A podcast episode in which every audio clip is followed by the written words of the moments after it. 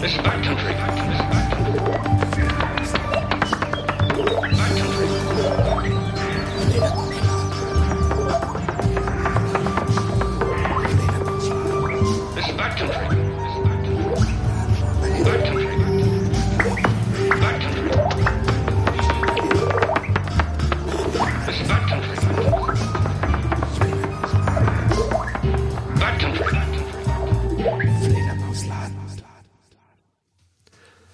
Willkommen zu Fledermausland.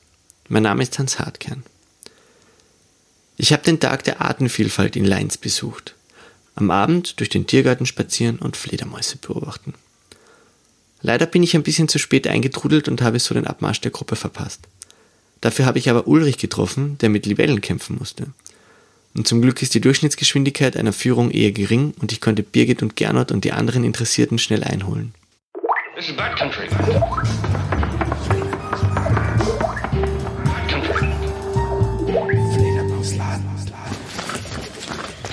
Ah, da hinten sind sie schon. Na gut. Das schafft der Hanse. Und wenn er es nicht schafft, dann wird es ein Abenteuer.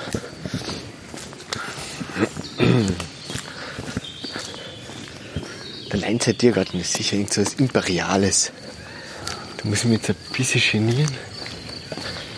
Das war eine große Gruppe. Welche nehme ich da jetzt? Ah, wer hat mir die gezeigt? Glaube, ich folge einfach. Ich schließe der an. Der. Vielleicht ist das dann eh der Uli. Den kenne ich dann schon. Und und für sich ist der Leinzer Tiergarten voll geil. Und da bin ich das letzte Mal, wie ich da war, bin irgendwann Seiten da eine. Und mit dem Klasse da, einem Radlklasse. Und da haben wir uns vor einem Wildschwein gefürchtet.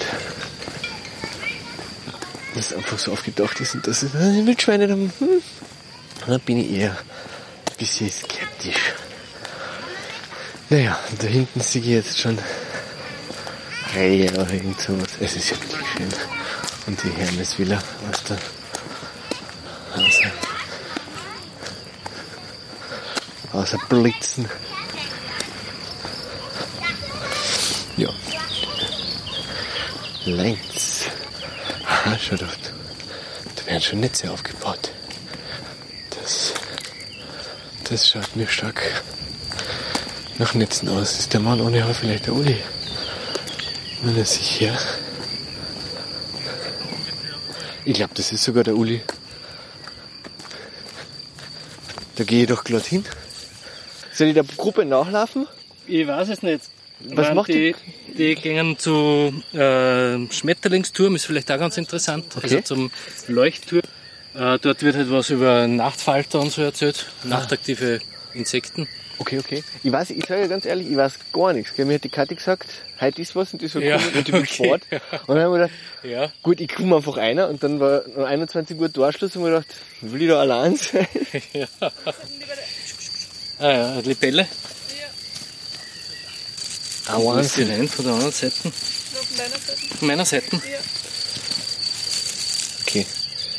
Na. Ah, puh, das wird zach. Gut, ich lasse euch, ich komme einfach wahrscheinlich eh wieder vorbei. Und ich lasse euch arbeiten. Bis später. Dann gehen wir denen einmal nach.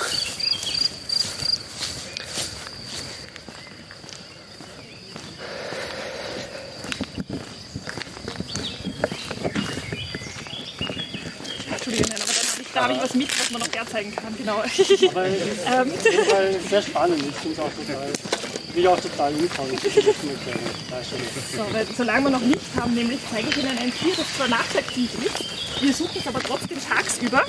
Wir haben es heute auch schon gesucht. Der Christoph ist auch mit in der Suchtgruppe gewesen und ich, ich hoffe, Sie liegen jetzt im Charme genauso wie ich damals. Ähm, die Haselmaus. Genau. Ein heimischer Winterschläfer, unser kleinster. Und die verbringt äh, die Winter, aber auch die Tage in diese Schlafmaus-Schlafstellung eingerollt in irgendeinem Nestern. Jetzt tagsüber meistens irgendwo im Dickicht da unterwegs. Also wenn man da so rüberschaut auf so einen schönen Waldrand, Ähm, da könnte es überall so in diesen Büschen irgendwo ein Haselmausnest geben.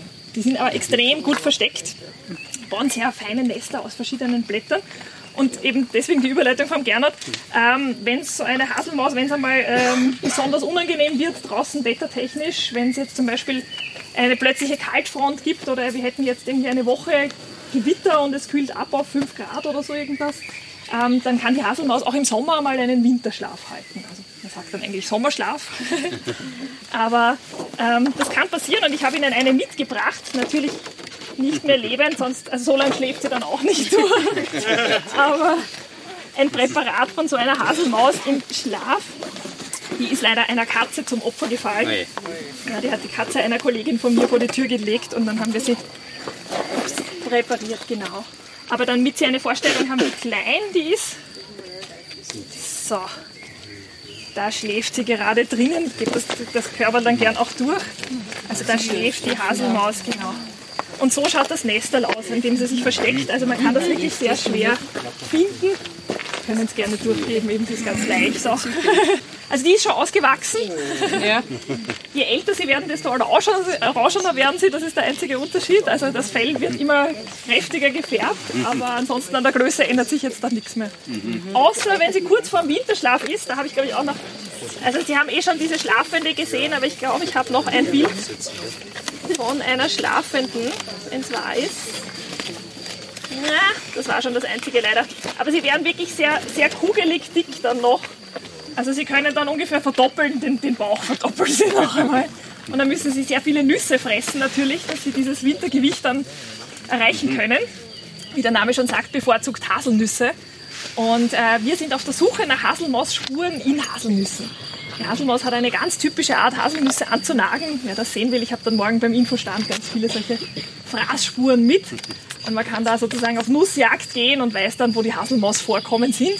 Und das versuchen wir gerade herauszufinden, weil es nicht mehr, viele, nicht mehr viel Wissen gibt über die Haselmaus und wir nicht wissen, wie gefährdet sie ist in Österreich. Sie ist grundsätzlich selten, also sie kommt von Natur aus nie in großen Dichten vor, aber es gibt viele Erzählungen, ähm, so aus zum Beispiel den 1950er, 1960er Jahren, äh, dass man die Haselmäuse zum Beispiel in Wien zwischen den Doppelglasfenstern gehalten hat. Also die Leute sind spazieren gegangen, zum Beispiel in den Leinzer Tiergarten, ein paar Haselnusszweigel abgezwickt und eine Haselmaus mitgenommen und haben die dann irgendwo zwischen die Fenster gesetzt und beobachtet.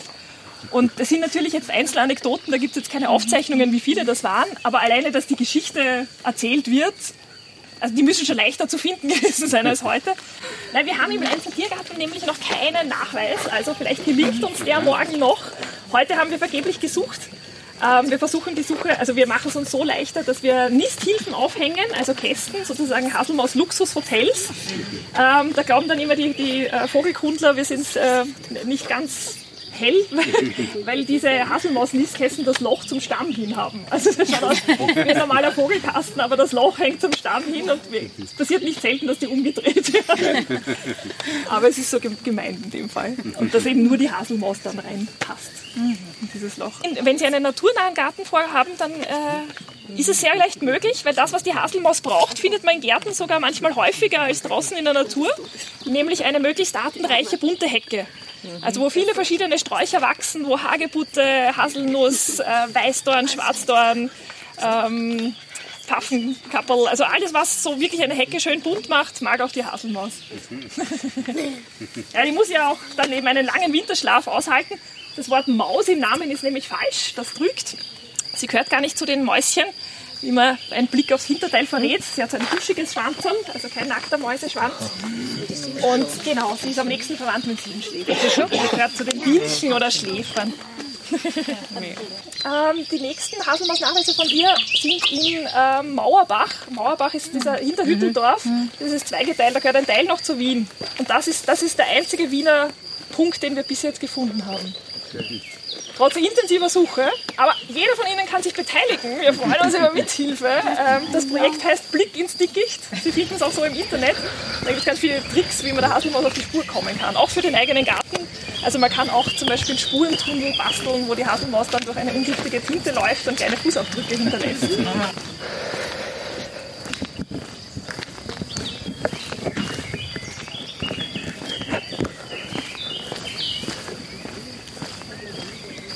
Aber zuerst ist direkt über uns in einer der Kastanien ein Buchfink gelandet, kurz, der hat zuerst da hinten so.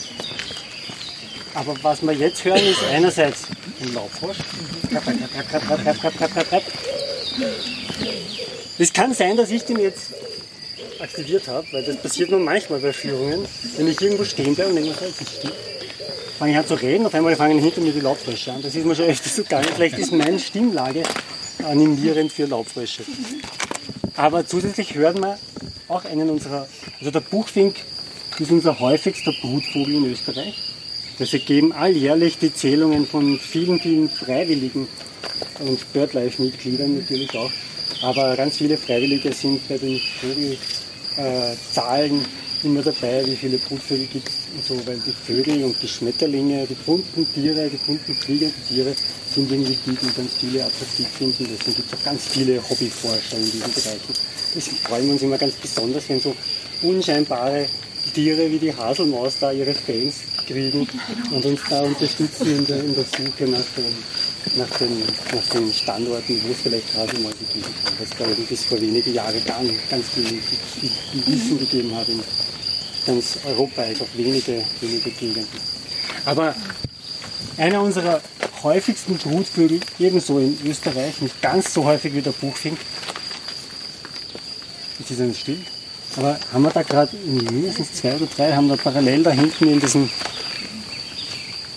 jetzt ist die Singdrossel, vorher, wie, wie wir die Birgit noch redet, waren glaube ich zwei oder drei Mönchsgrasmücke. Wer von euch hat den Namen schon mal gehört? Handvoll. Immerhin, immerhin.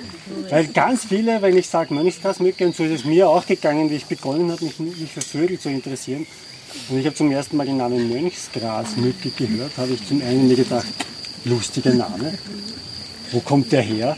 Und dann natürlich habe ich noch nie gehört, wie schaut der aus? Dann habe ich das Bild gesehen, grauer Vogel mit einem schwarzen Kappel, daher auch diese Mönch in den Namen.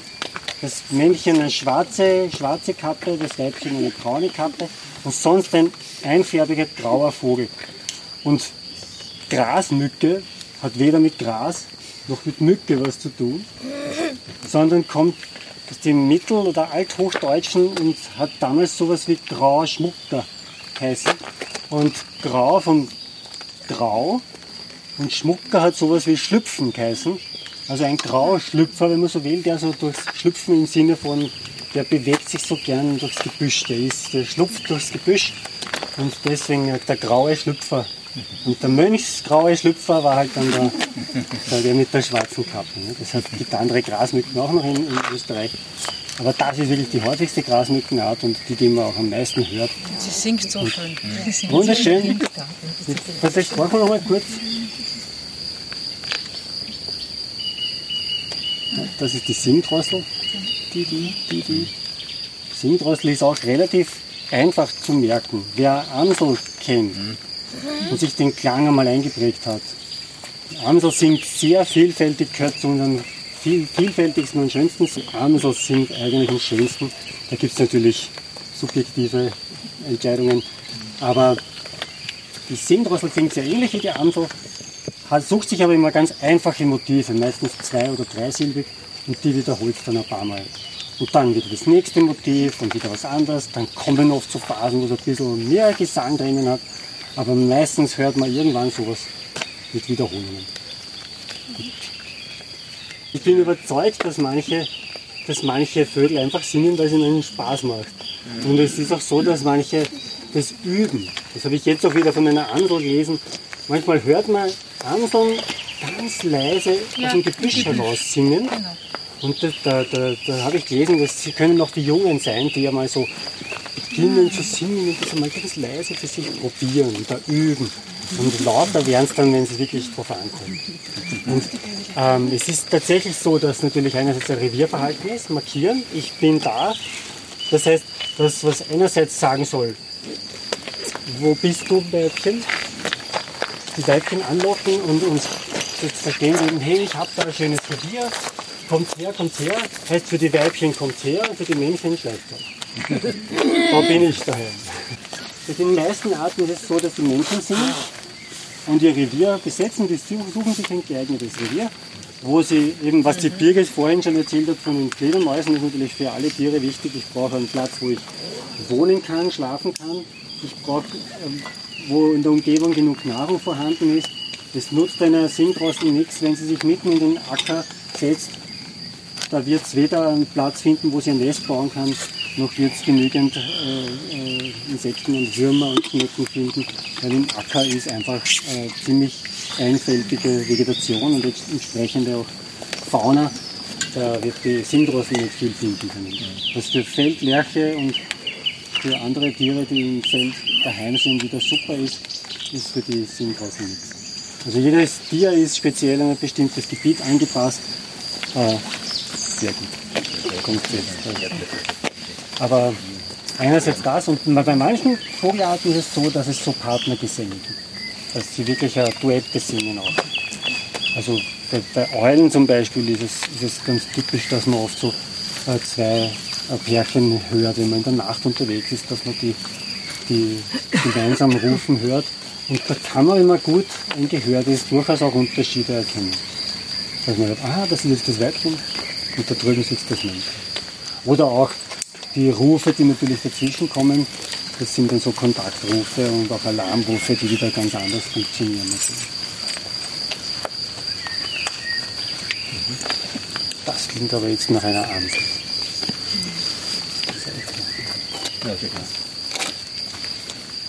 Amsel auch. Genau. Da ist jetzt eine Amsel unterwegs. Die sitzt da oben. Die Drosseln allgemein, die Amsel ist ja auch eine Drossel, wird auch Schwarzdrossel genannt. Die sind generell recht einfach zu finden noch, weil die meistens ganz hoch hinauffliegen und sehr exponiert sind, wie auf einer Sitzwarte oben, Singwarte oben sitzen. Und meistens, wenn man die hört, braucht man nur die Bäume, Baumwipfel absuchen oder in den städtischen Gebieten, im Siedlungsgebiet. Die, weil die Amsel war bis vor etwa, sagen wir jetzt, müssen wir schon 120 Jahre sagen, bis zur Jahrhundertwende, 19. bis 20. Jahrhundert, eigentlich ein Steuer, reiner, scheuer Waldvogel und ist erst dann in die Siedlungen hereingekommen, bis in den Stadtbereich herein, wie wir Menschen begonnen haben, wie sich diese englischen Gärten so etabliert haben, auch in Mitteleuropa. Weil da auf einmal war es modern, den Rasen in, in den Gärten kurz zu halten. Und vorher hat man das eher ein bisschen wilder wachsen lassen. Und in den kurzen Rasenbeständen, die wirken dann ähnlich wie, wie im Wald, wo die Amsel daheim ist ursprünglich, wo sie immer am Boden unterwegs ist und nach, nach Regenwürmern oder Käfern, die am Boden unterwegs sind, Spinnen, die sammelt alles auf, was am Boden unterwegs ist. Und das hat sie früher in den Gärten nicht gehabt. Und deswegen war die eigentlich früher nur im Wald unterwegs. Und das hat sich mittlerweile schon so entwickelt, dass die Amseln im Stadtgebiet, wo es ja grundsätzlich viel lauter ist durch den ganzen Straßenverkehr und das menschliche Treiben, dass die Amseln im städtischen Gebiet nicht nur länger singen, sowohl was die Gesangsdauer betrifft, also die einzelnen Strophen sind länger, sie singen auch bis weiter in die Nacht hinein, weil es länger hell ist, sie fangen früher an in den Morgenstunden und sie singen auch vielfältiger, weiter hinauf in den höhere Frequenzen, tiefere, also viel abwechslungsreicher als im Wald, wo es eher kürzere Motive sind. Wenn man sie da eh besser hört. Die bauen ja teilweise Gesänge anderer Vogelarten ursprünglich ein, aber bis hin zu Geräuschen, die sie im Siedlungsgebiet aufnehmen. Also eine Feuerwehrsirene oder sowas ist durchaus auch mal aus einem Amselgesang herauszuhören.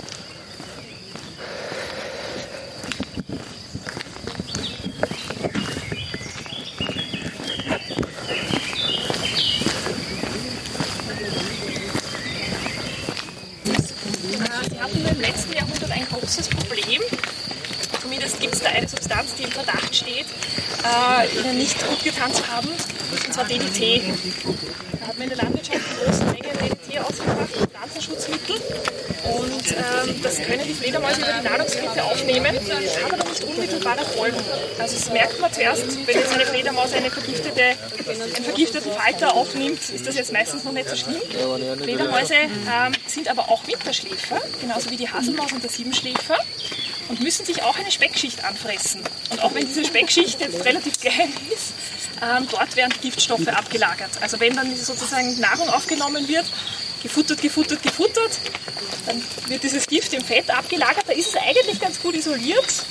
Aber im Winterschlaf wird dieses Fett dann langsam eingeschmolzen und verstoffwechselt. Und äh, das ist dann der Moment, wo dann womöglich das Gift in großen Konzentrationen in den Körper geraten kann. Also wenn da wirklich viel, die Fledermaus den, das Jahr über viel vergiftete Nahrung zu sich genommen hat, dann kann es sein, dass es im Winterschlaf nicht mehr erwacht. Ähm, zum Glück ist DDT mittlerweile nicht mehr, wird nicht mehr verwendet bei uns. Und den Fledermäusen geht es auch schon langsam wieder besser. Was sie heute bedroht, äh, ist vor allem die Quartiernot. Also Fledermäuse brauchen Quartiere und sie brauchen vor allem unterschiedliche Lebensräume, um ihr Fortbestehen zu sichern. Äh, ich habe vorher gesagt, der Leinzer Tiergarten ist ein sehr gutes Jagdrevier. Äh, wir glaubten eh alle schon die ganze Zeit. Also hier gibt es viel Futter, hier gibt es sehr viele Insekten. Es gibt aber auch sehr viele Quartierplätze. Und zwar gerade diese alten Bäume, äh, absolut besonders für eine Großstadt ist, äh, dass hier teilweise 400 Jahre alte Bäume stehen. Die haben natürlich auch schon einiges an Höhlen zu bieten. Nicht nur die Fledermäuse leben da drinnen, also ganz, ganz, ganz viele Arten sind auf solche Totholzhöhlenbäume angewiesen. Äh, eben aber auch die, auch die Fledermäuse. Und das dritte, was sie brauchen, sind dann noch irgendwo Winterschlafquartiere, wo sie dann in, in Ruhe sozusagen einen möglichst konstanten ähm, ohne große Temperaturschwankungen einen konstanten Winterraum haben, wo sie überdauern können. Ich habe jetzt noch was mitgebracht. Und zwar so ein bisschen für den Endspurt. Wir haben nämlich bald das Ziel unserer Führung erreicht. Wir werden dann auch wieder zurückgehen und werden. Das ist eine typische heimische Fledermaus. Nicht die kleinste, die wir haben. Die sogenannte Bartfledermaus. Ah, ja. Genau. Und ich gebe genau, ich gebe oh, da ist auch schon Beute vorbeigeflogen.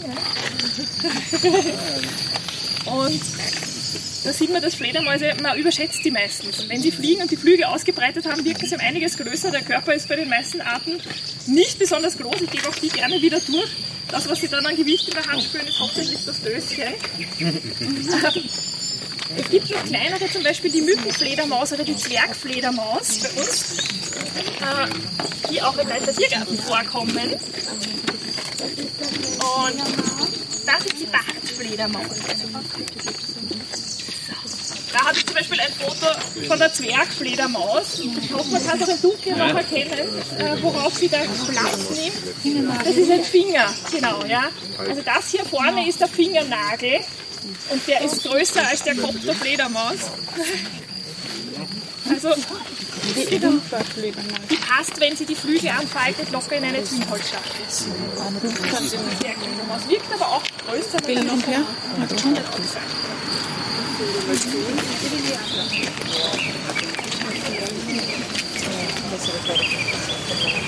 Will noch her? Nachher, wenn wir dann zurückstehen, werden Sie sehen, neben den Fledermäusen werden Sie schon ein Leuchten vernehmen. Also das ist noch nicht irgendein Licht am Ende des Tunnels, keine Sorge. Ähm, sondern äh, es sind Insektenkundler unterwegs, die mit speziellen Lichttürmen heute versuchen, Insekten anzulocken. Und da habe ich jetzt noch, wenn wir die Fledermaus gerade hergezeigt haben, äh, und von den Insekten gesprochen. Das, was von den Insekten überbleibt, wenn sie einmal durch die Fledermaus durch sind. es trägt den schönen Namen Guano. Es riecht nicht ganz so ansprechend. Ich mache die Dose gleich auf. Nur Vorsicht, genau, eine kurze, kurze Sicherheitswarnung. Äh, wenn man unbekannte Substanzen das erste Mal riecht, äh, vorsichtig Luft zufächeln. Ja, bitte nicht die Nase zu tief reinstecken. Äh, erstens ist es auch als recht staubig. Es ist Fledermauskot. ähm, und ja, zweitens ist der Geruch, wie gesagt, ein bisschen speziell. Wenn Sie es noch nicht riechen, der ist teilweise ist der schon zehn Jahre alt, der ist schon ganz gut äh, durchgelüftet. Ähm, aber dann einfach ein bisschen schütteln, es kommt in Wellen. der große Abendsäge und die größte? Ähm, von, es gibt also das Mausohr, das ist unsere größte. Das ist übrigens die Art, von der der Kot hier ist. Der Abendsäger hat aber genauso eine lange Flügelspannweite. Also der ist auch der, der Abendsäger hat ca. 40 cm Flügelspannweite. Das werden Sie aber, wenn wir den sehen, ähm, nicht gleich erkennen. Also der, ist, der wirkt nicht so Aber vom Körper her ist der sehr groß. Ja. Ich werde jetzt noch einmal den Detektor anwerfen. Weil das wäre jetzt auch so eine Stelle hier entlang dieser Gehölzkante, wo die Fledermäuse schon langsam zu fliegen beginnen müssen. nur ganz kurz, weil man es gerade Also, hört. dann mache ich weiter. Und das passt eh zu dir, es ist ja dein, dein Lieblingsvogel, wenn ich jetzt nicht täusche. Es sitzt in den Rotkehlchen über uns, ja, also wen es interessiert. Dieses zarte, perlende Plätscher. Es ist immer schwierig, jetzt einen, einen Ruf zu beschreiben, natürlich. Ich finde, dass der Gernot das ja äh, genial kann. Ähm, bei den Fledermausrufen gibt es in den Büchern teilweise ganz witzige Beschreibungen. Und der, nach dem wir gerade horchen, der Abendsegler, der Ruf des Abendseglers äh, ist beschrieben wie Perlen, die auf einen Marmorboden fallen. und ich habe das einmal bei einer Führung gehört und habe eine sehr unwirsche Reaktion von einer Besucherin bekommen, die dann gesagt hat, haben Sie das schon einmal gehört? Also es klingt genauso auch wie wenn Gasmurmeln auf einen Betonboden. Es gibt ja tatsächlich Vampire. Es gibt drei Fledermausarten, die tatsächlich sich ausschließlich vom Blut ernähren. Die leben alle in Südamerika, Mittelamerika. Ähm, aber diese Arten, ähm, also die äh, Geschichten von den Vampiren und die Geschichte von Graf Dracula hat man sich in Europa erzählt, bevor man diese Arten entdeckt hat. Also da hat sozusagen die Wirklichkeit die Geschichte dann eingeholt erst. Aber ähm, warum man quasi diese, diese Fantasiegestalten da sich ausgedacht hat, keine Ahnung. Ähm, es ist grundsätzlich so, dass die Fledermaus immer schon die Fantasie der Menschen beflügelt hat, weil wir so wenig über sie wussten und weil wir so schwer verstehen konnten, wie man so ein Leben führen kann. Äh, in völliger Dunkelheit, in, in der Nacht im Wald, um ein Dumpf liegen. Ja? Wäre völlig absurd eigentlich. Und äh, nachdem wir es nicht gehört haben, für viele, viele Jahre, es hat sehr lange gedauert, bis dieses Rätsel der Ultraschall-Echo-Orientierung entschlüsselt worden ist, äh, hat man sich eine andere Geschichte zurechtgelegt. Und zwar sei die Fledermaus so entstanden, dass der Teufel höchstpersönlich einer schlafenden Frau einen Kuss auf die Wange gegeben hat. Also er hat sich eingeschlichen, hat das, das Fenster offen lassen, der Teufel ist reingeflogen oder reingeklettert, hat sie cool geküsst und sie hat geseufzt und aus diesem Seufzer ist die Fledermaus, hat sich manifestiert. Und nachdem quasi alle Fledermäuse somit die Kinder des Teufels sind, hilft er ihnen und sagt ihnen den Weg ein. Und äh, weil man eben gedacht, gedacht hat, so schaffen das die Fledermäuse, hat man auch geglaubt, man kann sich das zunutze machen. Und hat da wirklich einen bunten Aberglauben um die Fledermaus entsponnen. Man hat sich zum Beispiel auch erzählt, apropos hier sind wir ja im kaiserlichen Jagdrevier unterwegs, der Leinzer Tiergarten war ja immer ein Jagdplatz.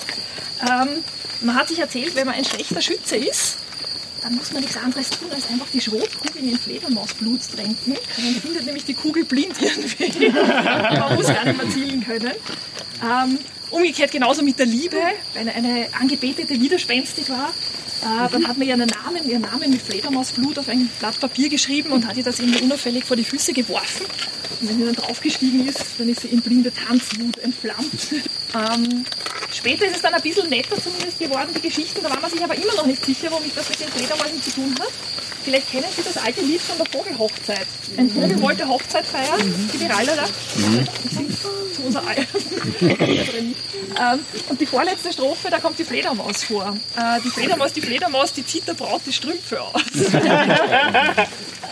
Also er hat sich da eingeschlichen, weil man nicht es war nicht ganz klar, was das für ein komisches Tier ist. Ist das irgendwie eben, es hat Haare oder vielleicht ist es auch nur ein schierer Vogel? Man hat sie damals eher den Vögeln zugeordnet. Es ist gerade die Frage gekommen, wie alt werden Fledermäuse? Wir haben vorher gesagt, eben die Haselmaus wird schon sehr alt für so ein kleines Tier, vier bis sechs Jahre. Ähm, normale Maus normalerweise zwei Jahre. Fledermaus, die ja noch ein bisschen kleiner ist oft, ähm, kann aber unglaublich alt werden im Vergleich. Also es gibt sogar Berichte von Fledermäusen, die über 40 Jahre alt geworden sind. Also das ist wirklich ein, ein biblisches Alter geradezu. Und äh, das kommt aber in der Realität wahrscheinlich nicht allzu oft vor, weil sie natürlich mit ganz schön vielen Gefährdungen zu kämpfen haben. Aber grundsätzlich ist es möglich, dass Fledermäuse sehr, sehr alt werden. Also es sind für einige Arten sind so Höchstalter von 35 Jahren angegeben. Das wäre ungefähr so, wenn man das jetzt mit der Körpergröße hochrechnet. Wenn eine Fledermaus so groß wäre wie wir, wären das ungefähr 1800 Jahre, die wir alt werden müssten im Vergleich. Also für so ein kleines Tier unglaublich. Fledermäuse haben nämlich auch ein sehr witziges, ähm, muss ich sagen, Fortpflanzungsverhalten. Die Paarungszeit beginnt erst recht spät im Jahr, also die wird dann erst so im August ungefähr sein. Und äh, die Jungen bekommen sie aber im Juni. Wenn man jetzt mitrechnet, sind das, es wäre das eine sehr, sehr lange Tragzeit. Ähm, aber die Fledermäuse haben uns da was voraus. Die können sich nämlich entscheiden, wann sie schwanger werden wollen.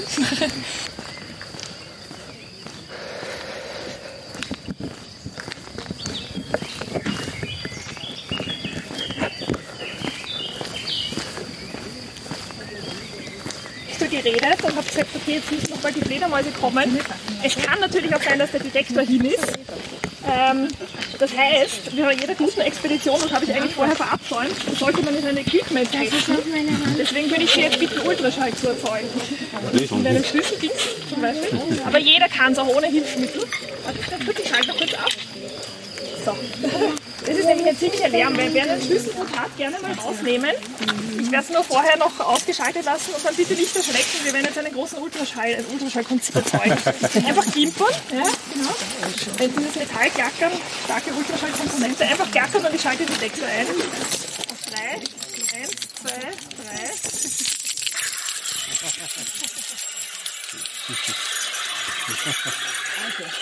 Ja, genau, das funktioniert einfach. Ja, genau, also das Gerät funktioniert. 17 Kilohertz. Wer, wer möchte, ähm, kann auch einfach die Hände aneinander reiben. Wer trockene Hände hat, das funktioniert sehr gut meistens. Ja, super. Ah, ja. genau. Genau, das klingt dann so ähnlich, ich, bei der Fledermaus. Ja, aber also die Geräte funktionieren gut. 20 Kilohertz haben sie da jetzt gerade dazu. Ja. Also Abendsegler. Es gibt sogar solche, solche äh, Log-CDs sozusagen, also so, so, so Logrufe, weil äh, zum Beispiel es, es gibt Sozialrufe, es gibt auch Walzrufe. Der Abendsegler hat auch einen Walzruf, wo er die Weibchen versucht, in seine Baumhöhle, äh, für seine Baumhöhle zu begeistern. Ähm, aber das ist ziemlich schwierig, das, die so abzuspielen, dass sie dann wirklich funktionieren. Und, und ähm, vor allem, also witzig ist auch, dass manche von diesen Rufen sind in England aufgenommen worden und da scheinen die heimischen Fledermäuse den Dialekt nicht zu Obwohl es bei den Fledermäusen viel weniger Variation gibt bei den Rufen als jetzt bei den Vögeln. Es ist sehr, sehr viel schwieriger, Fledermausarten zu bestimmen aufgrund der Rufe, äh, weil für Fledermäuse ja für alle Arten dieselben Bedingungen gelten. Man will sich in der Dunkelheit zurechtfinden. Und ähm, das geht nur in einem gewissen Frequenzbereich, also diese Ultraschallfrequenz. Irgendwann schafft das auch der Kehlkopf nicht mehr. Also noch höhere Töne zu erzeugen ist irgendwie anatomisch unmöglich. Drunter bringt das nicht, weil es nicht Ultraschall ist. Und dieser Frequenzbereich ist sehr, sehr knapp. Ähm, also das ist für alle Arten sehr ähnlich. Und äh, man muss da wirklich auf sehr kleine Unterschiede achten, wenn man die Fledermausrufe bestimmen will. Und da verwendet man meistens spezielle Software. Also man schaut sich das meistens dann am Computer an und vermisst das auf ganz kleine Unterschiede genau. Wobei es ist, also grundsätzlich lassen sie sich normal von uns nicht stören, auch wenn wir jetzt eine große Gruppe sind. Äh, da haben die Fledermäuse auch anderes zu tun, also sie achten dann gar nicht jetzt so auf uns. In der Theorie klingt das total einfach. Ähm, als Fledermaus, man ruft in die Nacht hinein, dieses, dieser tolle Ultraschall, diese wunderschönen feinen Wellen, Schallwellen breiten sich aus, treffen selbst winzige Hindernisse, prallen ab und die Fledermaus hört das Echo. Aber stellen Sie sich das jetzt in der Praxis einmal vor. Erstens mal sind mehrere unterwegs, genau, also rufen verschiedene. Ähm, dann sind die Fledermäuse nicht langsam, fliegen mit ungefähr 50 km/h. Das ist für so ein kleines Tier schon ziemlich ein Karacho. Ähm, dann sind sie in einem Lebensraum voller Hindernisse.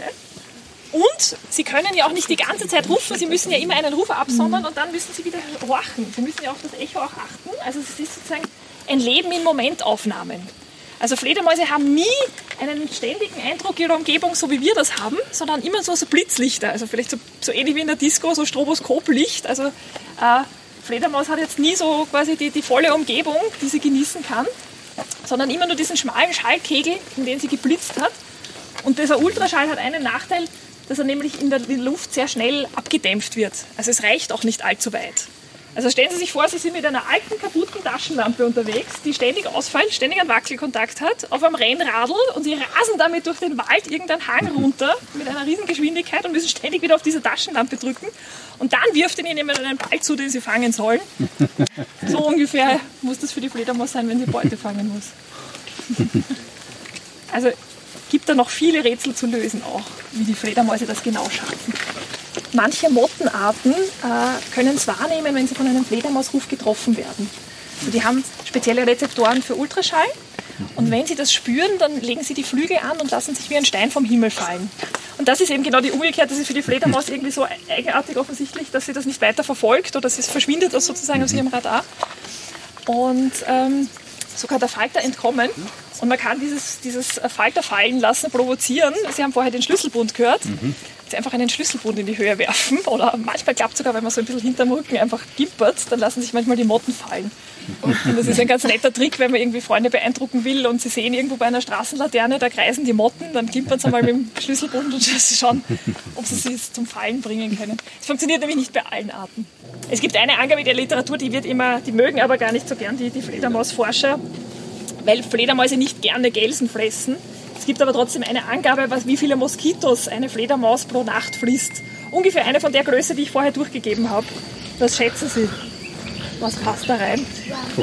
20, 50, noch zwei Nullen mehr. 5000.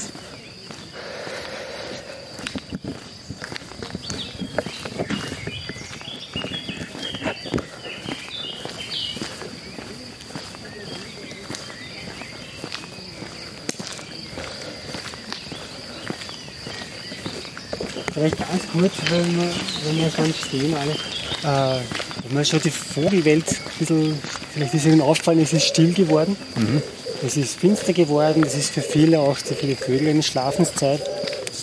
Und wer es beobachtet hat, ein paar haben wir vorher angesprochen, das, was wir als letztes noch dazu gekriegt haben, war das Rotkehlchen. Und das ist auch so das Letzte, was man in den Abendstunden oft in vielen Gegenden, gerade so in waldigen Bereichen, in die Abendstunden noch hören kann. Also irgendwann einmal verebben so nach und nach die einzelnen Vogelarten. Irgendwann einmal bleiben nur mehr so Singdrossel, Amsel, Rotkehlchen über. Und manchmal, also meine Erfahrung nach zumindest, ist irgendwie dann oft nur mehr Rotkehlchen. Und jetzt ist es ganz still geworden. Jetzt kann man natürlich hoffen, dass wir die Nachtvögel dann vielleicht noch kriegen, dass ein Waldkauz ruft. Es gibt so lustige Geschichten, dass Fledermäuse ähm, zum Beispiel äh, bei einer Dachbodenrenovierung, wenn da ein Fenster zugemacht wird, und äh, ich habe das einmal gehört, da hat, hat man das Fenster zugemacht mit einer Folie einfach, um das abzudichten, während man es renoviert hat. Und die Fledermäuse sind immer durch dieses Fenster rausgeflogen.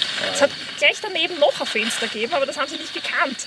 Jetzt sind die erst einmal tagelang sind die ständig gegen diese Folie gedonnert, obwohl das kein Problem ist für sie, das zu orten, bis sie das andere dann erst entdeckt haben. Aber das sind halt auch Gewohnheitstiere. Apropos, weil wir vorher, die gibt es nicht im Leinzer Tiergarten, aber weil wir vorher von den Vampiren geredet haben und von dem schlechten Ruf der Fledermäuse, ich muss auch die Vampire rehabilitieren. Die haben nämlich, sind nämlich extrem soziale Tiere äh, und haben, apropos Gedächtnis, können sich auch offenbar sehr gut andere äh, Vampirfledermäuse merken. Es ist nämlich so, dass eine Vampirfledermaus, die drei Nächte in Folge keine Blutmahlzeit genossen hat, dem Tod geweiht ist, weil sie nichts anderes verdauen kann. Also da ist der Verdauungstrakt nur auf Blut ausgerichtet und es gibt nur eine einzige Art auf der Welt, die das Blut von Säugetieren trinkt. Der sogenannte gemeine Vampir oder Desmodus rotundus heißt er. Der lebt in Mittelamerika und der trinkt das Blut von großen Weidetieren. Also der trinkt zum Beispiel von einer Kuh, die irgendwo dort steht, äh, kraxelt hinten über das Haxel hoch und dann auf den Rücken und dort zwickt er hinein, saugt auch nicht, sondern schlägt einfach nur die Blutstropfen auf, die da rauskommen. Und damit muss er dann drei Nächte lang auskommen. Mindestens. Also muss er auf jeden Fall schaffen. Und ähm, das Problem ist, dass es nicht immer gelingt, jede Nacht da eine Kuh zu zwicken. Manchmal sind einfach keine Kühe da oder manchmal ist es einfach irgendwie schwierig und die Kühe entdecken die Vampirfledermaus, wenn sie sich da anschleicht oder sie schütteln sie ab und alles Mögliche. Und man hat einmal ausgerechnet, dass bei so einer Vampirfledermaus Population äh, pro Jahr ungefähr 75 Prozent sterben müssten, weil sie so einen schlechten Jagderfolg haben. Das passiert aber nicht. Also tatsächlich liegt das weit unter 10 Prozent, das Todesrisiko. Und das liegt daran, dass Vampirfledermäuse einander helfen. Ich weiß nicht, woran Sie es erkennen, aber jede Vampirfledermaus, die eine andere trifft, die gerade Hunger leidet, spendet ihr Blut, im wahrsten Sinne des Wortes, wirkt ein bisschen was aus ihrem Magen hervor und füttert Maul zu Maul. Klingt jetzt grauslich, aber wenn Sie darauf angewiesen wären, würden Sie es wahrscheinlich auch lieber nehmen. This is backcountry. Backcountry.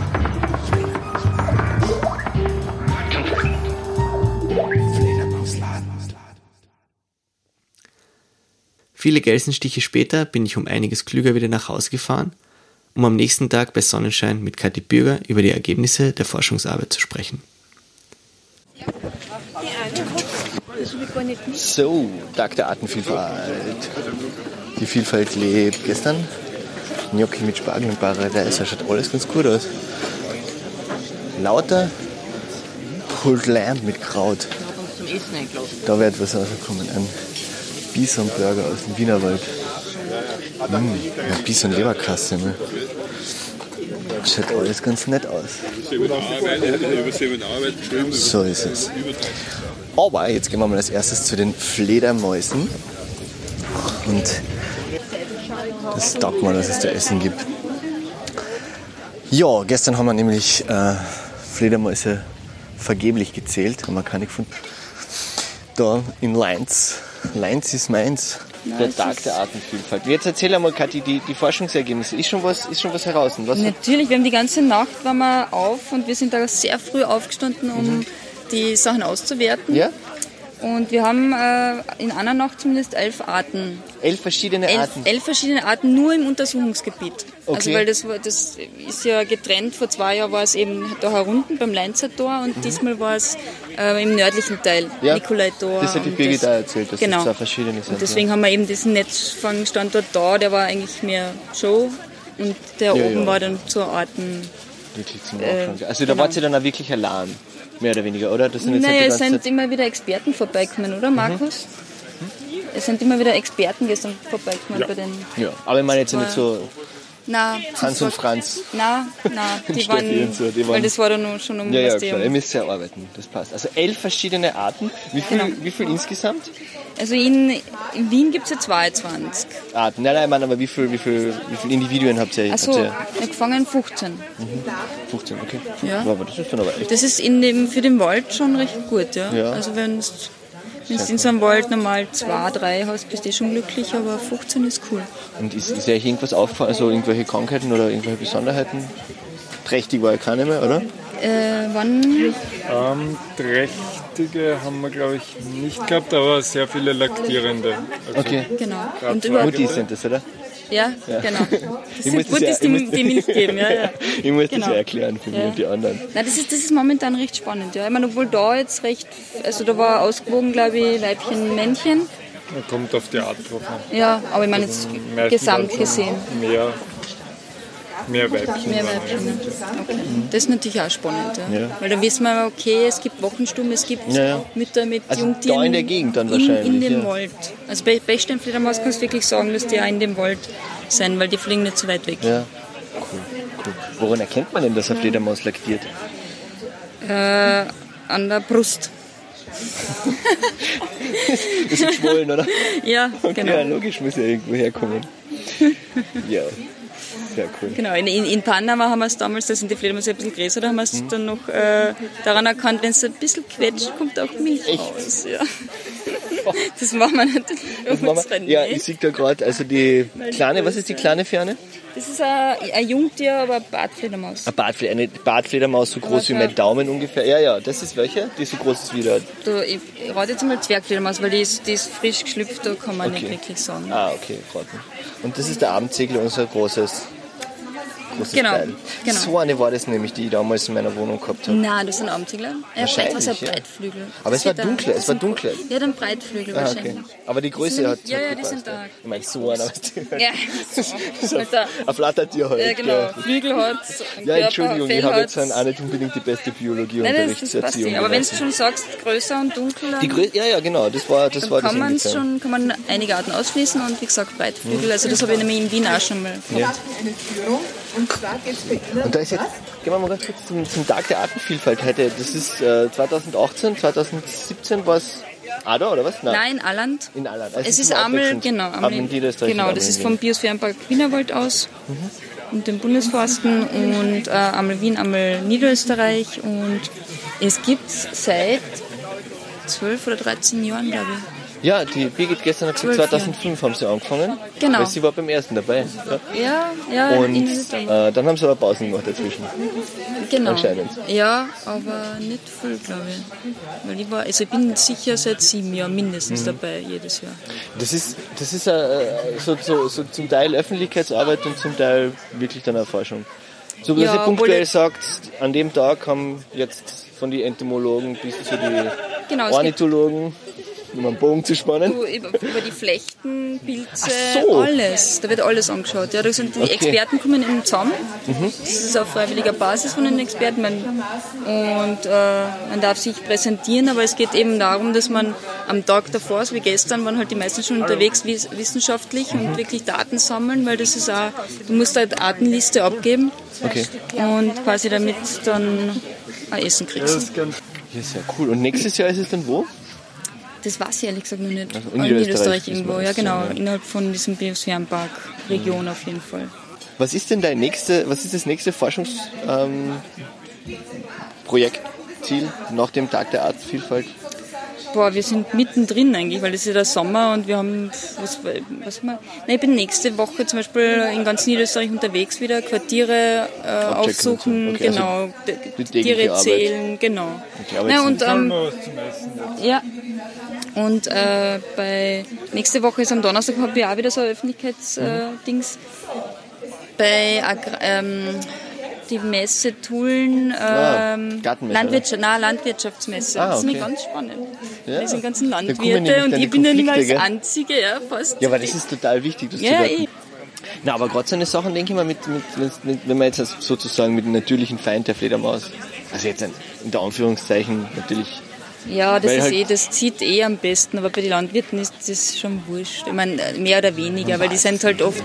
Ich, also ich habe dann meistens eher au- aufgelistet, gell, dass äh, auch gibt, dass sie gewisse Schädlinge fressen, ja, Apfelwickler und ich weiß nicht was, irgendwelche Motten halt, aber die, was die äh, der Ertrag, also das, sie sägen halt nicht, welchen Ertrag die Fledermäuse ähm, den Landwirten quasi ähm, bringt den, den Mehrwert. Ja. Genau, ja. Ja. Oder wa- was sie dann eigentlich weniger an, an Gift. Also in Amerika hat es eine Studie gegeben und da sind Millionen von Dollar ausgekommen, was jährlich den, den äh, Landwirten erspart werden würde, ja, wenn es mehr Fledermaus gibt, weil die dann, wenn es die halt ansiedelst in der richtigen Region, aber so leicht sind halt Wildtiere auch wieder nicht zu konditionieren, ganz sagen.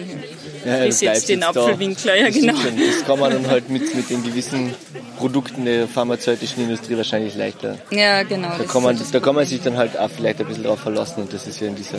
Aber das wird eh noch spannend, weil wie gesagt, gestern war ja nicht so viel los und jetzt sind, vor, vor einer Woche waren wir in Hohenau, da haben wir zwar schon viel damals gefangen, aber du hast gemerkt, also vor fünf Jahren war ich völlig vermummt, weil also da war nur mehr Augenschlitz vor lauter Gölsen. Ja. Und jetzt dadurch, dass sie halt impfen oder das besprühen, waren halt fast keine Gölsen mehr. Gestern? Also Nein, nein, nein, vergiss das. Das ist Ah, das wirklich, ist nein, das Okay. ist nix. Also wenn du Hohenau an der Mach, ja, Ah, es wirklich, ich war völlig, es war wirklich sauheiß, ich war völlig vermummt, ja, gerade nicht, dass ich mit dem Skiquantelwürden gestanden bin und nur die Augenschlitzen, die sind mir die ganze Zeit da ins Auge geflogen. Und dann, weißt du, du musst die Viecher ja außernehmen beim Netz und die Danke für den Ja, gerne, danke, dass du